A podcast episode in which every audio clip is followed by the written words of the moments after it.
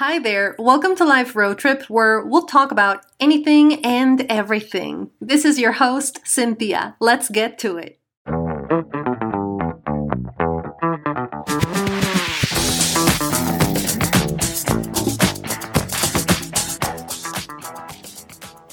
Hello, everyone. Thank you so much for being here. Uh, this is my third podcast episode, and I haven't recorded in quite some time. Well, it's been nine months to be exact. so I could have had a baby, but I haven't recorded. I have no babies yet, so we're good. Um, the reason why I decided to record this for you today, it's because by me helping students in the business English program that I have, and in all the programs I've had, really, one thing that I have found that is consistent is fear fear of judgment, fear of speaking English, fear of making mistakes, you name it. It's just fear overall. And I do want to talk to you about that because, I mean, I have experienced fear at so many levels. And if you personally know me, you know that I have always considered myself to be an introvert, shy, I cannot speak in public. I mean, all the labels, all the negative labels regarding fear and introversion and being shy and uh, me telling myself I can't do something, all the things I have labeled myself to be. And um, I have personally overcome all of these fears. It has not happened overnight, but it's been a journey that I want to share with you because I know you have the potential and you can achieve and reach so many goals and unlock so many like superpowers that you have but that fear is it's is just getting in the way. The fear that you experience that anxiety is getting in the way of you getting to that place where you want to go it is keeping you from achieving all the goals that you have and I really want to help you reach that breakthrough. And I hope my experience and my story inspires someone out there to do the same and dare and challenge. Uh, I mean, that this person challenges themselves to to do it even though you're scared. So what I think of is I think of the Cinthia back from 2010 the Cinthia that was working for a company where she was full of fears and it absolutely shook her comfort zone at so many levels. And um, I'm going to share this with you because I was working for this company where I, I, I, I just needed to provide support, customer service support, and there was an opportunity one day for me to grow in the company. But in order for me to grow, I needed to do other things that were not in my comfort zone and that I didn't necessarily want to do, but I had to do because I wanted to be promoted. So there was this opportunity there where they needed, um, they were pretty much looking for people to help new employees and provide support. And that meant I was no longer going to do the customer service part, but I was going to help new employees, get them onboarded, and just be of help to them. And I took that role. Um, I was thankfully chosen, and I got put into the role. And as soon as I got put into that role, I really started enjoying my job differently and the things I was doing. Um, but then there was another opportunity to become a co facilitator. So that meant helping a facilitator who was in charge of a group of people. And we're talking about a group of 25 people at a time that this facilitator needed to train. And um, so I was like, well, I do want to be a co facilitator, but I'm scared. So still, I decided to apply. And so I did, and I was chosen for it. So when I was chosen for it, I was probably chosen for the wrong reasons because my performance was uh, good, which doesn't really tell me how well you will do a certain job, but okay, I was chosen. And when I was chosen and I needed to talk to a group of 25 people, I literally freaked out.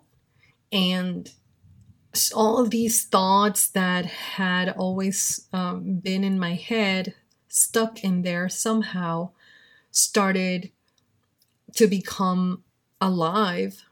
And i got paralyzed but then at the same time i thought well i'm already here i i applied i took the job and now i'm here i cannot fail so that really pushed me out of the of because I just think of two things like fear either paralyzes you or makes you move. So I got paralyzed, but at the same time, I got moving. Um, and the reason why I got moving was because I didn't want to fail. And I was already there. So I thought to myself, well, I'm just going to do it and see what happens. And I did it I started talking to people, speaking in public. And when I did it, I realized it was not that bad. It was really not the way I thought it was going to be. So I actually started enjoying it. And as I was doing it more and more, I realized how great I was at that. And that's when another opportunity opened and another goal came to my head as well because I was a co facilitator and I thought, well, I want to be a facilitator now. I want to become that main person who leads a class, who leads a group of 25 people. This was back in 2010. So eventually, things played out and I got promoted into this facilitator role, and I was a facilitator for two years. I was a trainer and I was teaching groups of 25 people at a time. Um, and I would spend like two months together with them. And, they were new employees that were coming into the company, and I needed to train them on the systems and policies, procedures. And we would do so many activities and a lot. I mean, I learned a lot during that period. But the reason why I tell you this is because I had to overcome those fears. And that, um, what do you call it? There's like this syndrome. I don't know. But like you automatically sabotage yourself and your success. Imposter syndrome, right? Um, where you just think that you're a complete failure. And obviously, you fail because you don't even believe in yourself. So, all the actions, I mean, and that's real. Thoughts become your reality.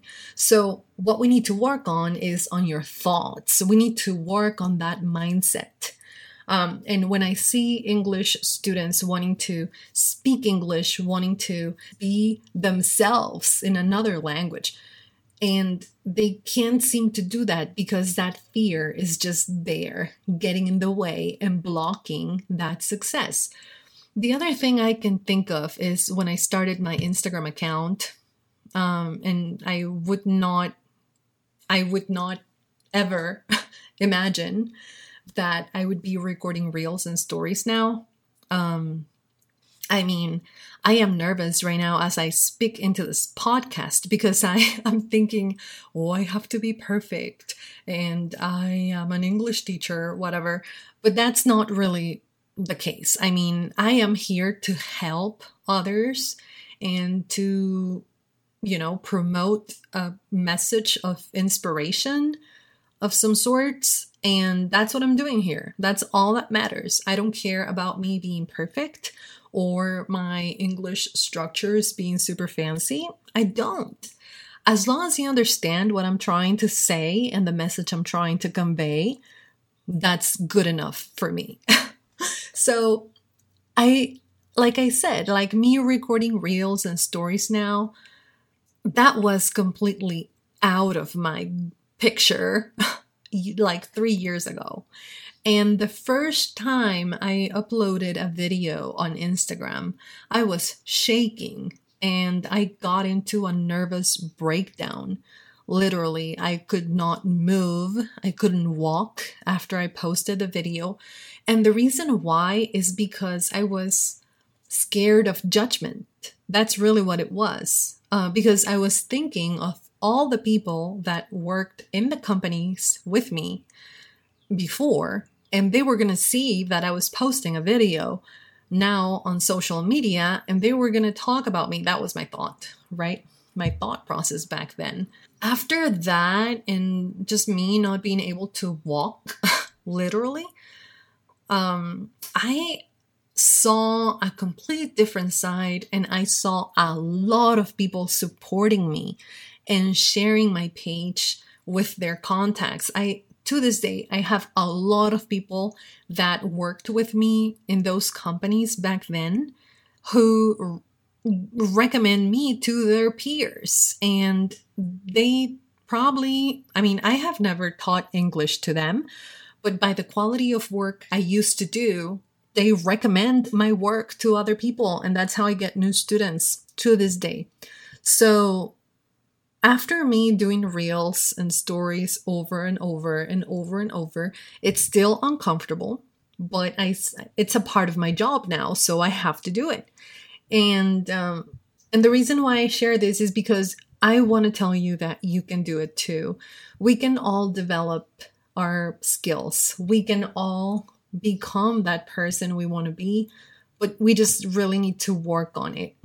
So if you are someone that thinks to yourself um, that you are someone that feels uncomfortable while making mistakes and you lack confidence and you get extremely anxious every time you need to speak english and uh, or you believe that you are less than other people because you keep on comparing yourself to others or you find yourself overthinking and not taking action because you get paralyzed by fear, I really want to tell you delete all those ideas from your head and really start rewiring your brain into thinking you can do things. You can think to yourself instead of saying, um, I'm not com- comfortable at making mistakes, you can say, Well, I am going to make mistakes because this is part of my learning process and, and I'm going to get better, but I'll only get better if I make mistakes. If you allow yourself to make mistakes, right? Instead of saying, oh, well, I feel I'm less than or I'm overthinking too much, I can't do it.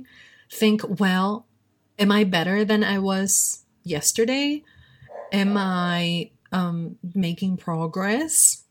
that's all that matters. So do the things that make you uncomfortable. And this is what I want to close with.